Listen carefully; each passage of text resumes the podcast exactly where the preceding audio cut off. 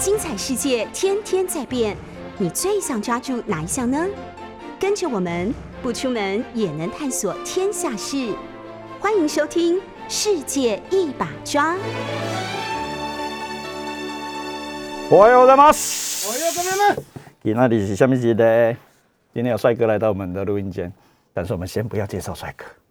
今天有很重要的新闻，要先跟各位报告一下喽。看了讲报新闻。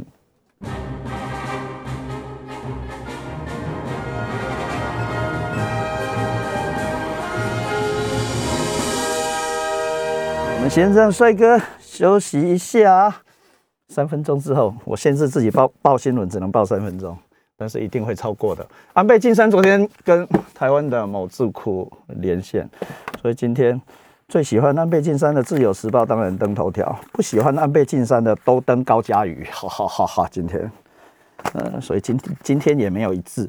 安倍晋三的讲话最没有什么新意哈，对陈永峰而言。呃，安倍先生说的话，我们在这个节目已经报告过非常多次了，所以陈永峰当然不是安倍晋三，但是都已经替他说了差不多了。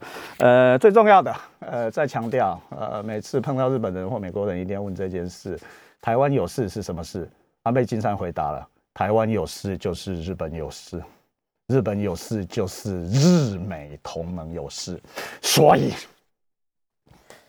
数学方程式稍微学过的同学，就可以知道台湾有事就是美国有事，就这么一回事。另外，日本惨了，哎，欧病毒、欧变种、Omicron 进了日本了，所以，嗯，已经很久没有去日本的陈永峰又没有办法去日本了，所有的外国人都被封了。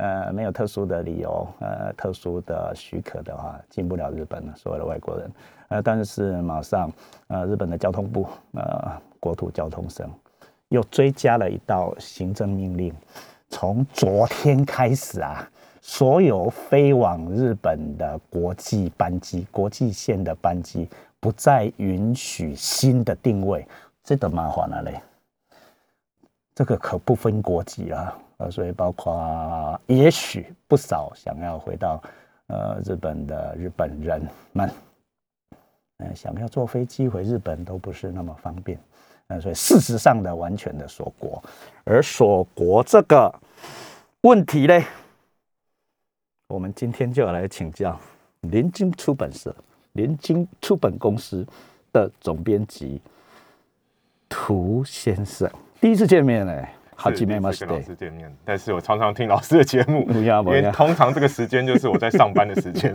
我常常听老师讲各种这个世界局势。一列想喜欢来谈也好听啊，没有。吴文先生，原来陈永峰的相谈你不好听，你现在你个是一个帅哥，没有没有没有。呃，虽然我不是周玉蔻，啊，不过周玉蔻啊，都是帅哥，一点功德一件代志就是有够帅。对对，意思，呃呃，虽然没有没有必要在这里反出柜，不过陈永峰确实是喜欢女生不喜欢男生，呃的的状况，哎，这叫反出柜吗？有必要这么这么快速的说明这件事吗？呃，厉害的，我们今天到底是要讲延播中国史还是金大东洋史呢？对，这个就是我其实很期待今天跟老师。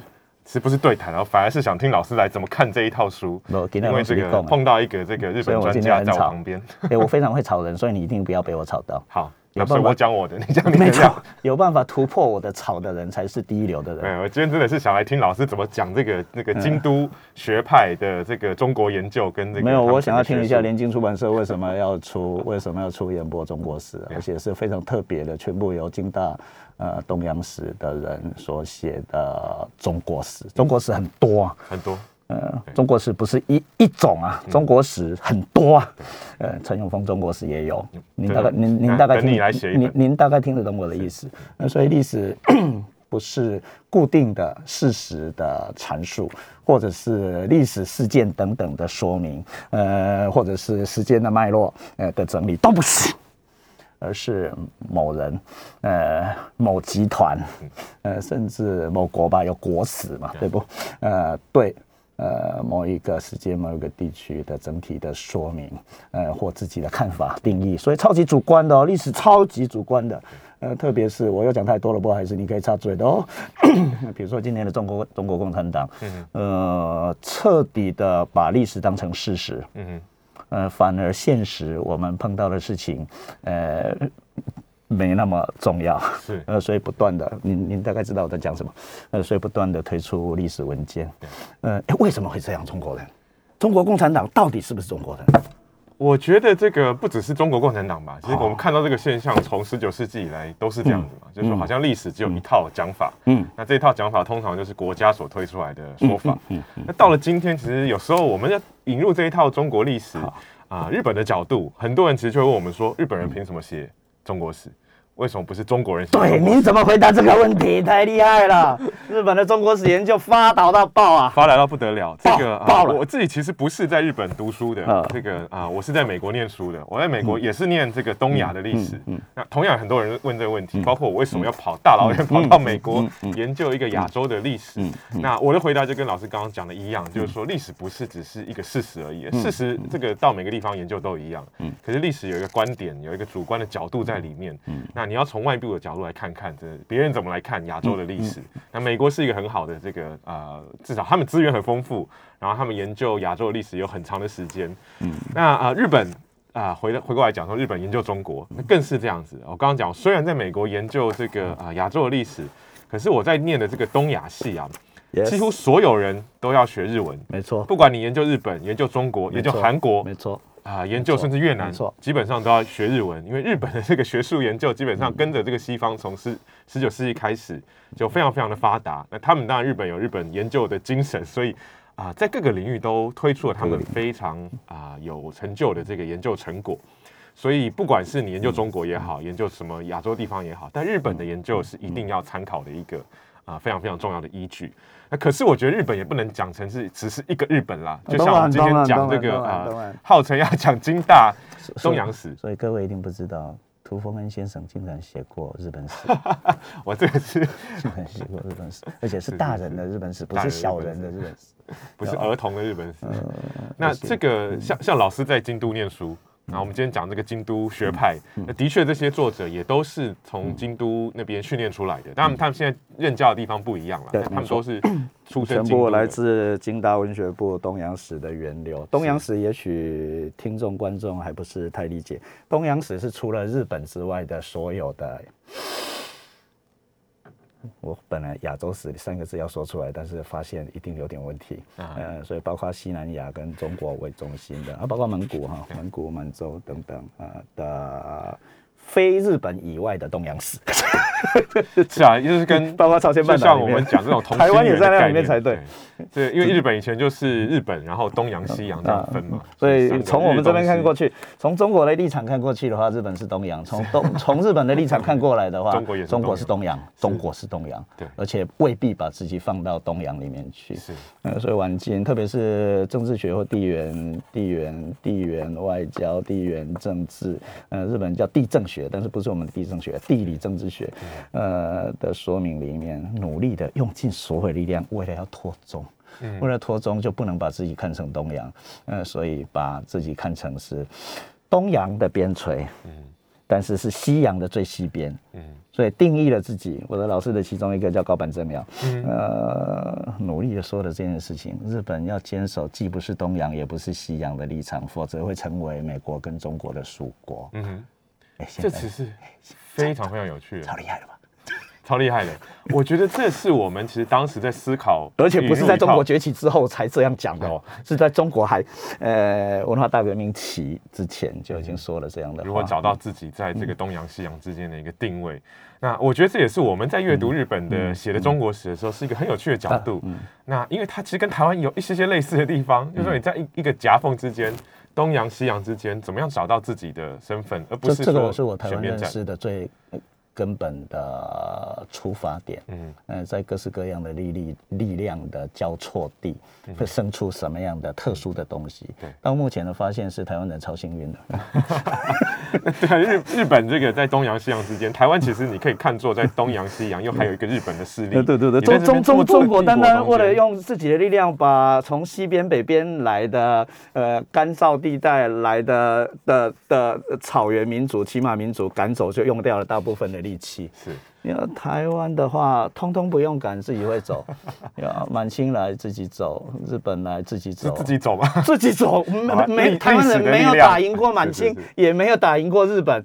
呃，另外国民党来了，呃，没地方走，但是就弱了。嗯特特特殊特殊的力量。是啊。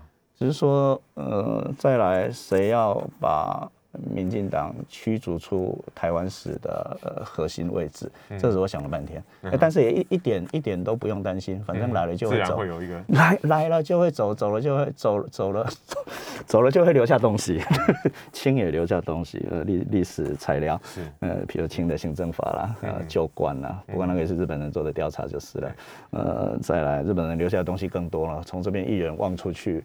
呃，师大的校区当然是日本留下来的台北高等学校。再往远一点望的话，罗斯福路的台北帝国大学，现在变成台湾大学，现在变成国立台湾大学，刚好六个字，连校门都不用动了，刚好六个洞，六个字再放进去，国旗变而已。嗯，呃，但是内容啊差距不大啊，所以到了到了台北帝国大学的台湾大学，呃，它的规模设计跟京大、东大一模一样。嗯。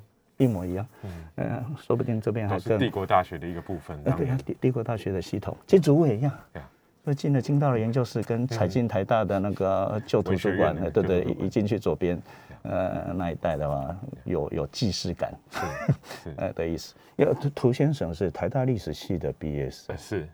所以我也在那边出没过，所以是完全的难得碰到的专业的历史人士 跟陈永峰这种非历史人士进行交流。呃，我猜会生出什么东西了，呃，但是也不期待生出什么特别的东西。呃，把普通的大家理所当然应该知道的事情说给大家听就好了。但是说不定各位通通没意识过或没听过这样的事情，没碰过的历史。是新闻哈，新的东西。呃，以前在京大，呃，被教的，呃，当然没有吓一跳，差不多是这么一件事。嗯，学问这种事情是百分之九十九的既知，已经知道的事情。嗯，而我们作为学问的学徒的人，不过是在追求那百分之一的未知而已。下面呢，下面还有一句更厉害。嗯，但是所有的新的百分之一的未知，通通。会无限的改变前面百分之九十九的既知，嗯，哎，这是欺负人的话。比如说你对事情不知道的话，不好意思，你是你百分之九之九十九的既知，那知既知有古典知嘛，所以我为什么要读书？这叫古典知，不是经验知。你如果有什么事情不懂的，你如果有什么事情想不通的。你有什么事情要听别人的意见的，跟着别人的想法走的，呃，所以有各式各样的什么军什么军哈，呃，号称自己可以动员多少怎样，呃，那些不好意思，是你自己对于已经存在的既知的知识力量还没有掌握，或没办法接近。呃，学问的世界这么一回事，所以我们我们这种文科系的人，就就在追那百分之一而已，但是又不太容易接近。嗯嗯，百分之一可以改改变百分之九十九的无限，再来的新的百分之一又改变。所以一直累积下去的，呃，我们的百分之一的，我跟你的百分之一的发现，如果有的话，太难了。如果有的话，我们是进入了我们的百分之一，进入了百分之九十九的领域，嗯，我们就变成既知了嘛。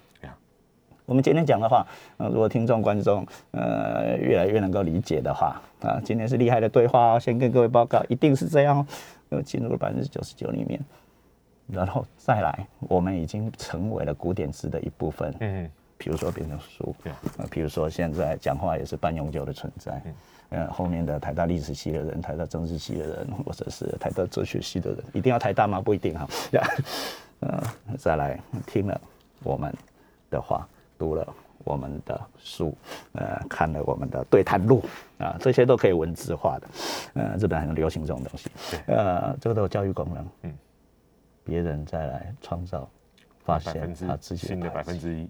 无限的贡献在古典字的土壤上面，就会长出什么东西？我觉得这个其实很日本的讲法。坦白说，因为我觉得我在美国所受到的训练，美国人很喜欢不讲自己只是百分之一啊，他们喜欢讲一个全新的，他们觉得前面的全部都错了。嗯嗯。可是日本喜欢在这样既有的累积之上啊，好像没有把前面没有把前面全部读过，哪知道别别人是错的呢？对。那美国人最喜欢的就是前面的反正都错了，我讲的才是全新的，都对的。那你就会发现说，美国人常常在绕圈子，嗯，他可能比如一个三角形，他从 A 走到 B，B 走到 C，那 C 又重新又走到 A，那他会觉得说他是从 C 走到 A。但日本人做学问不太一样，我觉得我们过去讲，包括日本的汉学、中国学研究，对，会说他们其实研究的很细，很专精。可就像老师刚刚描述，他们可能是在这百分之一的突破里面，其实他改变了整个。认知历史的框架，没有错。那你如果看的只是那百分之一，你就不觉得说，哎，这个有什么好像大的？你以为你的百分之一是百分之九十九呢？对。那啊，可是当他们这个百分之一放到整个百分之九十九里面的时候，就赫然发现这里面有很多新的东西。Yes。我在看这一套的时候，也是有一点这个味道，就是我们还还没开始讲这个书。我们今天要来卖书的哦，我们今天是要来卖书的。这是一套这个我手中这个啊一套五本的这个啊。日本一定要卖到什么的中国历史才行。嗯，那啊，其实它原本是日本这个新书系列啦，日本的岩坡新书系列就是类似这样的 size 叫新书系列，一本差不多拢卖一千块日币以下。对，哎，差不多啊，你不能再多了。那篇幅也差不多是这，篇幅都差不多这样，大概都两三百页左右，没错。那都是由这样是两百五十，真的是专家写的，然后写很多很及时的这个学问跟课题，但他们会用很平易近人的方式。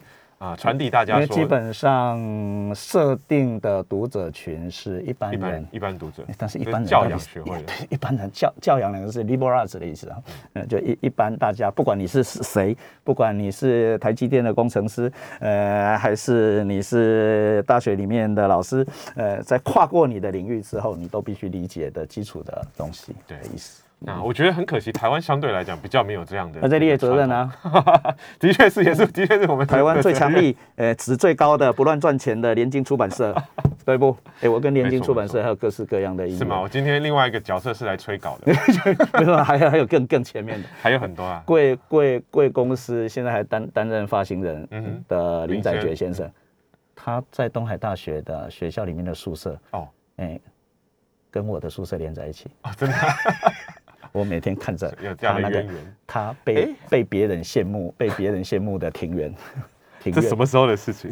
呃，就他还住在东海大学。这个啊，因为这里面有一本书，这个谭尚宽他写第第四册这个陆海的交汇，他的太太曾经在东海大学。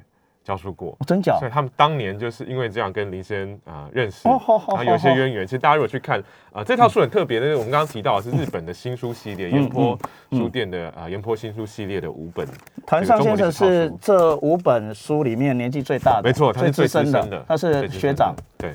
大概是啊，一九五零年生，所以已经这样是几岁？七十岁，七十一岁，七十一岁。应该蛮的。那其他大概都是在四十五十岁。那主导者是冈本龙司哈，冈本龙司现在红到爆的日本的中国史的学者。啊，非常非常有想法。哎，各位不知道，讲点现现实的世俗的事情，这样的书啊，只要卖十万本啊，作者的版税可以拿到一千万。日币。Yes，十万十万本。所以如果卖到五十万本就，所以冈本有五十万本，超过这样子，真的，所以所以才会被追追追追着跑。他的确非常忙碌。这五个人，包括他自己在内，基本上是严波跟他的合作，由他去找找到五个人。呃，事实上找到其他的他的学长学弟。最年轻的是一九七二年，一九七二年的写蒙古的那一位古松教授。呃，一九七二年最年轻，才小我四岁。嗯。所以啊，我发现了一件事啊，这里面啊，所有的人全部都引用了宫崎市定，嗯，而且把宫崎市定的中国认识，宫崎市定是京大东洋史的的祖师爷之一啦，或或者是发扬光大者之一啊。呃，一九九五年死掉了，我一九九四年年去京都大学，所以他的他的他死掉的时候，他住的地方我还知道，现在已经拆掉了。嗯，在在在在一个赏枫的名所，我竟然忘了忘了那个地方叫什么名字，以前随随口都可以说得出来的。嗯，离我离我住的宿舍大概一公里左右，所以走路会经过宫崎市定的家。嗯，我们讲这宫崎市定，就是像刚刚老师讲的京都学派的很重要的一个。所以你到你到你你到哈佛去一样念了念了内藤湖南宫崎市定吧？当然当然当然嘛，其实在台湾就会念了。我在台湾台大历史系台大历史就因为台大其实有一些嗯啊东京学派的 不是京都回来的，没错。但是东大回来的这个学者，那他们就会引入这个日本的对于中国历史的研究。因为京都京都超级超级左派的，嗯，岩波书店各位不知道的话，岩波书店是彻底的左左派左派出版社。我记得我们刚出这套书的时候，还有读者跟我们留言说，这个是日本右派的书，我们为什么要引进？然后赶快澄清说，不 是不是，德边是最德边京都人是用来处理马克思主义的哈。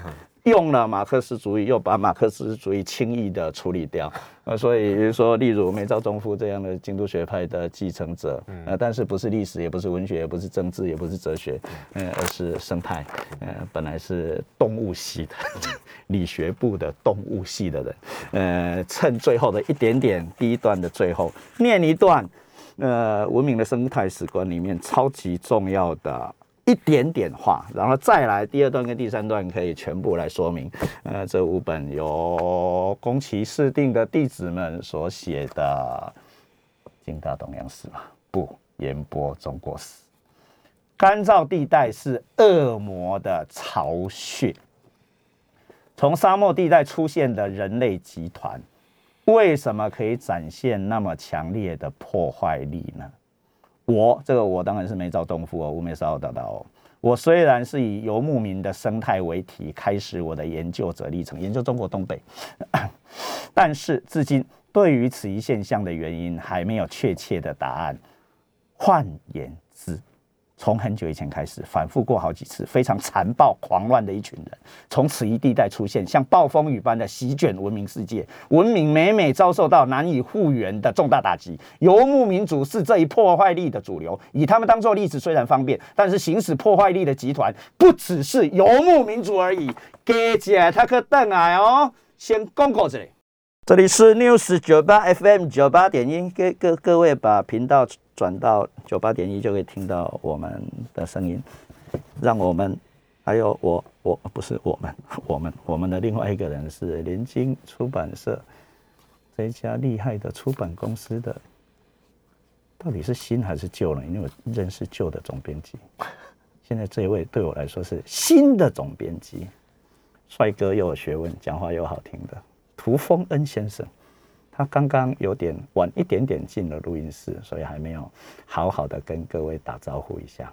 请跟听众观众打一下招呼啊！各位听众、各位观众，大家好，我是联经出版的总编辑涂峰恩啊，还是算新吧，我来了一年多，应该还还算 fresh，还没有还没有变。出版业超难做的，需要年轻。出版业不容易，对，不容易。现在大家当然看书的这个呃风气没有像以前那么多，因为选择很多。大家来读册，大家来读册。诶，陈永峰的第二波送书活动，诶，已经截止。呃，所以各位寄来的明信片都已经由东海大学我的助理丽莎小姐好好的保管。她陆续的、陆续的会把书寄给大家，请期待。那我们在等待好的时机，继续推行、推动第三波。大家来读书，虽然是读陈永峰的旧书，就像这样哦，读完就变这样哦，里面都是图哦。呃，愿意参加这样的活动的陈永峰读过的书会寄给大家。能够读日文跟英文的人，请请请注记一下。啊，第三波以后会关注这件事。日文书很多，我也需要，呃，不是需要送给大家，是跟大家分享。读书的快乐，特别是现在是疫情期，我觉得更更适合读书吧。是啊，是啊。其实我们看到国外这个，不管是美国、欧洲，在疫情期间，其实读书的风气。是很盛的哦，那呃买书的人反而变多，整体出版市场也在成长当中。嗯嗯，那台湾相对来讲，因为疫情也没那么严重了，所以大家这个出去玩的时间还是很多。但这个现在反正疫情也还不稳定，但如果有机会的话，留在家里多多读书，我觉得是蛮不错的选择。出版社的总编辑虽然不是卖书的那一边哈，嗯，还是要卖书啦。是是书的内容，负责书的内容跟品质那一边，所以书如果很烂的话，就找他。书卖不好，到底要找谁嘞？算了，我们不讲这件事。有书的内容还是我觉得还是最重要的，就是所以您还您还在松下幸四住的时代嘛？只要是好东西就一定卖得出去，是吗？哎，是。只要是好的东西就会卖出去。对，晚近哈已经变成卖得出去的才是好东西，到底是哪一边呢？总编辑，我觉得这个还是好东西就可以卖得出去。那可是你还是重点是什么是好东西嘛？就大家这个啊，对大家有意义的就是好东西。那像我们出这一套书，我也觉得我们前面已经讲到了。台湾其实很需要一个建立自己的中国的视角。Yes，那我们还没有建立起来。那这个中国包括当代的中国，也包括历史的中国。而而且，虽然台湾对于这个历史的研究，中国历史研究非常非常的发达，这么多年，其实在国际上也是很有这个水准的。但是我们好像还没有到提出自己一个对中国历史诠释的时代。可日本一直都有，那刚刚提到这宫崎市定，甚至更早的从内藤湖南开始，他们这些京都学派的学者啊，我想读历史的人一定都听过这些名字了。嗯嗯，那基本上就是在这个二十世纪啊上半叶啊，建立整个日本中国学研究很重要的这些祖师爷，那他们一直都有研究中国就叫做支那学，对，一直都是这样子嘛。所以学历史的支那有。有有包贬义没有？这个谁就说明了，就在这个书里面就说明了。对对对，第一册冈本龙司，冈本龙司的中国的形成就说明了这件事。对，呃，所以表示，呃，日本作为外部呃边陲性，嗯，从中国学了非常多的东西哦，包括文字啊，是，呃，日本的汉字是从中国学进来的，而且日本是一个非超级特殊的地方，知道外来的东西一定比较强。嗯，所以汉字叫真名，嗯，所以我们学的那些 I U L 那个叫假名。然后平假名、片假名，所以全部都叫假名。假名就是假的嘛，假的 gay gay gay 假的。呃，出版社里面有一位黄鼠甲小姐，gay gay。呃，但是汉字是真的真名，真名，所以真是外来，假是固有。呀，这完全是秩序的逆转，这在中华世界是不会出现的，是一定是自己是真的，自己是强的，外面是野蛮的，呃，无厘头的，呃，白痴的，呃，应该被归纳进来的，应该来朝贡的，对，即使来朝贡，自己损失比较多的钱，呃，这个日日本学者都会处理这一类的事情，比如说朝贡体系，呃的形成对中国到底是正的还是负的？那中国为什么要这样做？呃，我们这一套书里面呢，从中华写到了中国。从中华的形成到中国的成立，那当然对于台湾人而言，嗯，是在思考自己到到底是在中国的内部还是外部。嗯嗯。对于日本人设定的中国的范围的话，台湾到底是中国的内还是外？这本书有意思，也就是说，呀，京京京都大学人全部在空想乱想，呃，上面念的梅州中夫大概一半是假的，这一套。京大东洋史、研播中国史为一念之后，我不能在这里讲而已，不好意思，七八成是假的。呃，但是假的东西超级有力量哦，这完全跟现在的元宇宙合在一起。呃，post truth，对，post truth 到底是 truth 还是不是 truth？元宇宙到底是不是真的宇宙？是真的还是假的？呃，是现实的还是虚拟的？不重要了，不重要的，真的或假的不重要的。所以我刚刚讲的，中国共产党重视历史比重视现实还多，用用的力用用在定义历史，特别是跟他自己有关的历史的利器上面，嗯，大到大到要死人的，呃，大到抓人的，呃，大到要动刀动枪的，有必要吗？但是。就非得如此不可，呃，所以这个全部在这个书里面做了很大的说明，而且最厉害的分类，每本书的最前面都有的，只要一拿到书的同学们，马上可以发现这件事，你从来没有想象过的，所以这是空想，把中国中国史区别成草原的中国史、中原的中国史、江南的中国史、海域的中国史。而这个海域的中中国史，不是只有包括你看得见的台湾呐、琉球啦，甚至东南亚的周边啊，错，英美都是了。对，所以英美是岛啊，英美是海呀，所以在这里又出现了海跟陆之间的连接、交错跟交汇。好，所以这的确是一个很新的角度。我觉得这个老师刚刚讲的非常有意思，是说历史其实本质上有一个这个，你说是虚构。但它是建立在真实上的一个创作。我其实前阵子才被人家，才被人家问到，就是说这个虚实，我们现在在一个虚实不分的年代，那到底该怎么办？对，那啊，我的回答其实就像刚刚讲的啊，这所谓的虚构，并不不见得是虚假啊，它可能就是像刚刚讲，它要建立在真实之上的一个虚拟，虚拟，就像元宇宙一样，元宇宙也不见得全部都是假的。那回过头来讲，刚刚老师也提到，这个书特别的地方是。啊，我们讲这一套有五本中国历史，超厉害。这个从草原。中原、江南，这大家可能过去都听过。那的确，中国历史中有不同的元素。嗯，但这个书里面就透过这个方式，把整个中国历史重新讲了一遍。嗯，比如说我们过去讲江南好了，江南可能是到比如说唐宋啊之后啊，尤其在宋代之后，江南的地位才变得很重要。但这个中华的成立，中华的成立到唐代为止嘛，对，因为特别日本最关心的隋唐，因为日本完全受到隋唐的影响嘛，所以那个聂隐娘那个侯孝贤不是聂隐那个侯孝贤，是侯孝贤的 聂隐娘 要拍，非得去京都拍不可。呀，就唐唐在京都，唐在日本，唐没有在中国，厉害吧？对啊。所以就说，呃，到唐为止的中华的成立是这个古典的核心的，我们过去所熟悉的这种中原北边北边，完全跟骑马民族的入侵融合连在一起。对，所以骑马民族的刚刚梅兆忠夫主张的残暴性，完完中国人完全知道，所以才会有一件事啊，盖长城。嗯，盖长城为了把野蛮民族骑马民族隔开。嗯哼，所以那是一个魔咒。对。中国的敌人一定从北跟西，一定从是这样子吗？到目前为止，嗯，科技文明改变之后才从海上来。对，但是日本到底是海不是海，那又另外一件事。但是美国人是海，嗯，美国人，美国美国人是海，对，呃，英美系的美国人是海。然后呢？第一册这个讲到中唐唐代中华的成立，讲到唐代，我本来想要可能随便，所以你们关紧。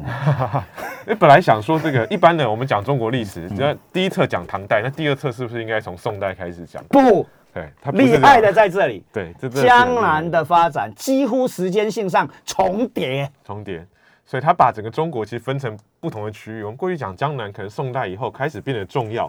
可是以前这个啊，上古时代，比如说讲江南，就是吴越这些边陲民族，像刚刚讲这个蛮夷戎狄这种感觉，那南方那叫南蛮嘛。嗯。可是这个书就跟我们讲说，其实，在那个时候，他把这个江南作为历史叙述的主体。Yeah。那讲说当时整个南方到底是怎么一路走过来的，那跟中原的这个发展是并行的、并行步的、并行，这并行的宇宙啊。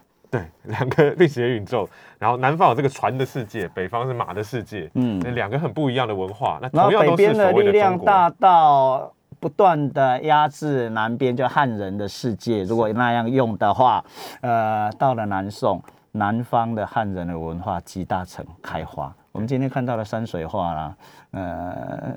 同一个时间，不好意思，西方人还在画写实，越写实越好。现在当然被照相机、iPhone 给击溃了哈。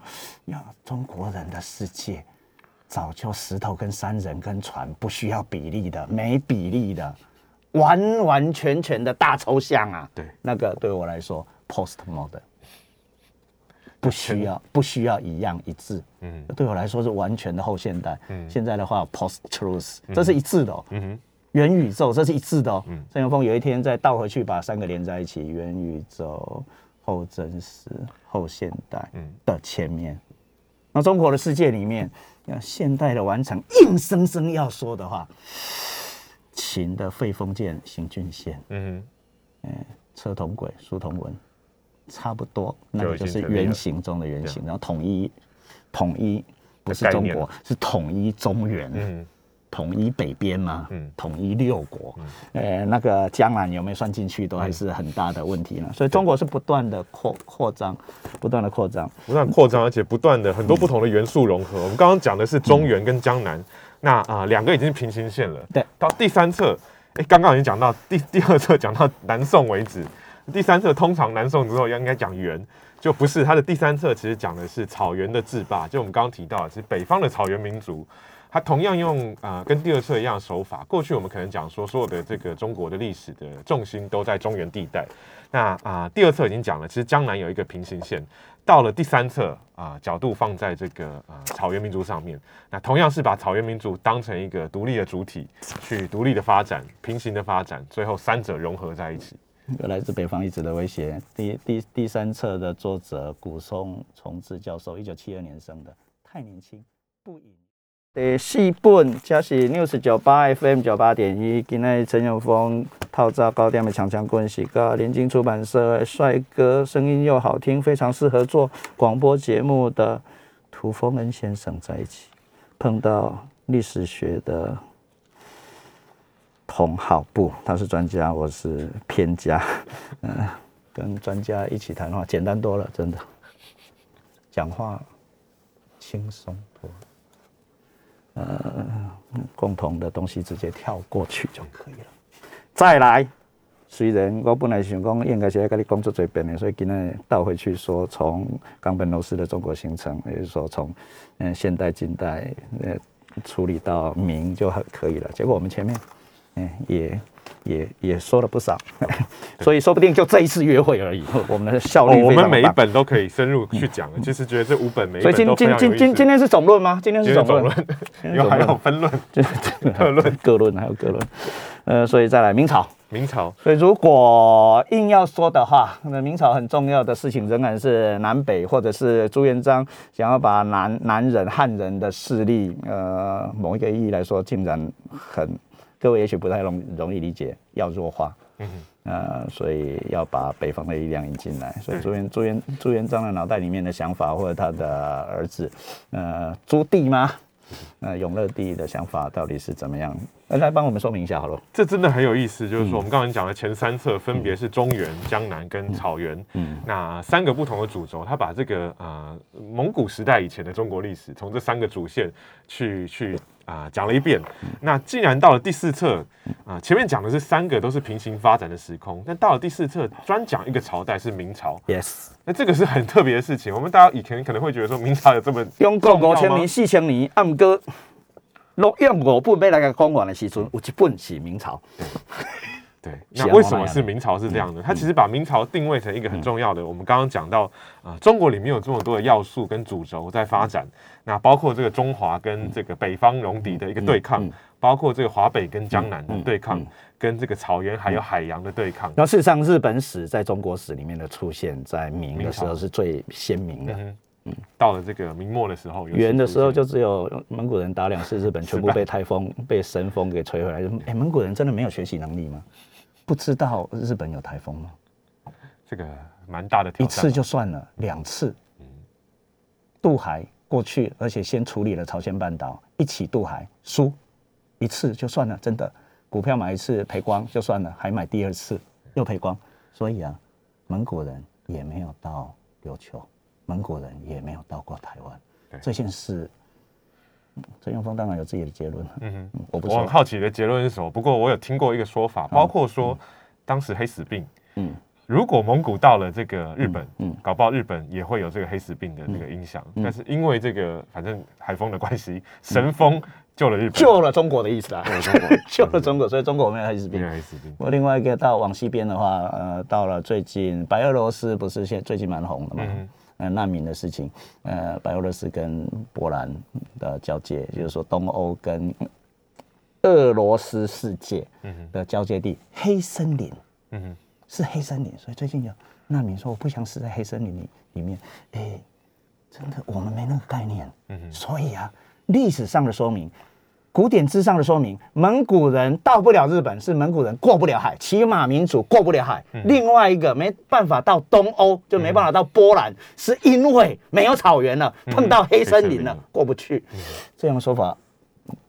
以您的历史学习的过程，我们有在说这一类的事吗？没有，可是我觉得这很有趣，就是说它是一个环境的影响。那我们可能过去很少去思考这个层面。不是蒙古人的力量到不了啊！蒙古人再打第三次日本，只要不要秋天的话，当然我我猜可以了。日本人吓死了嘛！日本史里面元寇元寇简直要灭亡了，你知道吗？等丹西那两天就被风吹回去。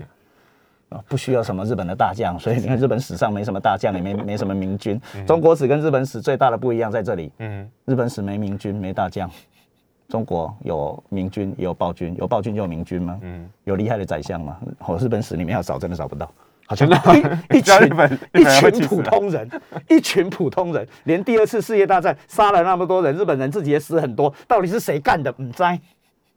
谁做决定的？谢谢，不知道，自动就发生了。嗯哼，那么厉害的地方，然后还活得好好的。嗯哼，安倍晋三还会来台湾说三道四呢，这没来啊。视讯现在方便到方便方便到要命。呃，不过过几天也去回来了。呃，安倍文雄派他去马来西亚当特使。啊，呃，回程会回程会来看一下李登辉先生。哦，然后李登辉先生就会出来跟他讲安倍晋三。安倍晋三，你要再当一次首相，要好好休息。哎，大大概说这件事。好，回来讲一下明朝。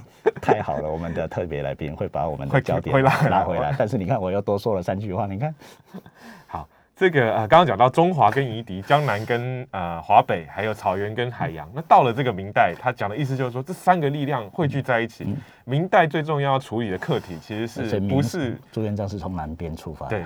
那怎么样把这三个这个力量的啊冲突所造成的各种问题？啊，我突然想到一个一个一个 hint，嗯，朱元璋或是朱棣，嗯，为什么怎么样又非得把京城往北移？嗯，就从南京又到北京嘛？对，本来是并立嘛？对，那本来是南京，然后并立，然后变北京嘛？然后就定早后我们知道的，呃，北京北京是明的的首都京城。对，然后这一生师兄会想了很久，嗯，不去北边不行吗？嗯哼，不行。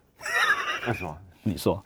我觉得这也是刚刚我们讲到的，其实有一个草原跟这个啊呃北北方跟南方的一个对抗，然后到的这个明代，其实他需要处理这样一个问题。然后另外一个，中国国民党是南京嘛？嗯，共产党是也是要北京，对，所以输赢很明显。嗯，强是啊，其实就从明代，所以说这个回到我们讲说，他讲的中国历史不是只讲历史而已，他其实从明代开始要一直。讲到跟现代中国就很密切的整个格局，其实在那时候奠定下来。包括北方是一个政治的中心，对，南方是一个这个商业的中心。那这个南方以前讲的是江南啦，嗯那可是今天当然又更往南，到了广东这个地方，整个南方都到今天都还是一样。这是一个就基本的大的中国格局，在那时候定下来。那就是讲到第四册这个冈本龙司，我觉得他当然有意的这样设计了，他跟这些学者。他其实前面铺陈，他可能是想要完成他的最后一本。这对我来说，完全的后现代，打破本来我们既定的那个朝代史，是整个包括用地区生态，整个灌注中国史的说明。对。那他最重要的要最，我觉得它最终还是要解释中国今天我们怎么样理解这一个中国。嗯嗯。那刚刚讲到这个明代，因为要解决前面几个中国要素这个冲突，那他成立了一个他们称之为刚性体制，就包包括刚刚讲的用一个儒家体制来统合整个啊中国。那到了清代又不一样，过去我们想到清代都觉得清代是这个啊游牧民族、草原民族进来的，所以好像这个啊初期的统治，包括大家如果去看这个很有名的钱穆的《国史大纲》，讲到清代是觉得非常非常的可怕的一个统治。那当然，大家也听过这个文字狱也好，剃头也好等等的。雍正期。可是这个啊，在冈本龙司的叙述里面，或在这一套这个言播中国史的叙述里面，清代竟然变成了一个柔性体制。嗯嗯。但是柔性体制对讲的不是对汉人，而是说对于这些啊所谓今天的边疆啦。Yes。这个新疆也好，西藏也好，蒙古也好，没有清，今天的中国不是长这样。对。而其中我们没有办法理解的是，清用了宗教，用什么宗教？西藏的藏传的佛教。所以旧的满洲、蒙古到西藏，各位就是感感觉到了现在的中国的内部的外围，嗯，全部是藏传佛教、西藏佛教的传播地。对，所以也就是说啊，各位今天去台北的故宫博物院看，对，要讲这个，对，一楼去看就有了。是。清的，特别是乾隆的收藏品，有多少跟藏传密教有关、藏传佛教有关？而清的统治是对那一件事，但是汉人的世界没那种东西，所以今天的中国共产党不好意思，只好哎，只好把自己变成新兴宗教。但是问题是，马克思主义是彻底的无神论，所以今天习近平，你用嗯，第一个。